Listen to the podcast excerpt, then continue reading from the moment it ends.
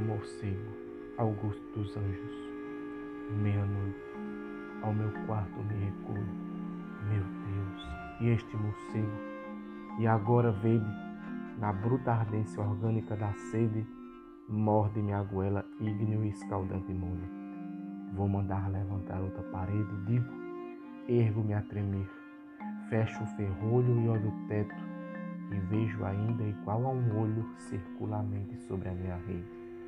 Pego de um pau, esforços faço, chego a tocá-lo, minha alma se concentra.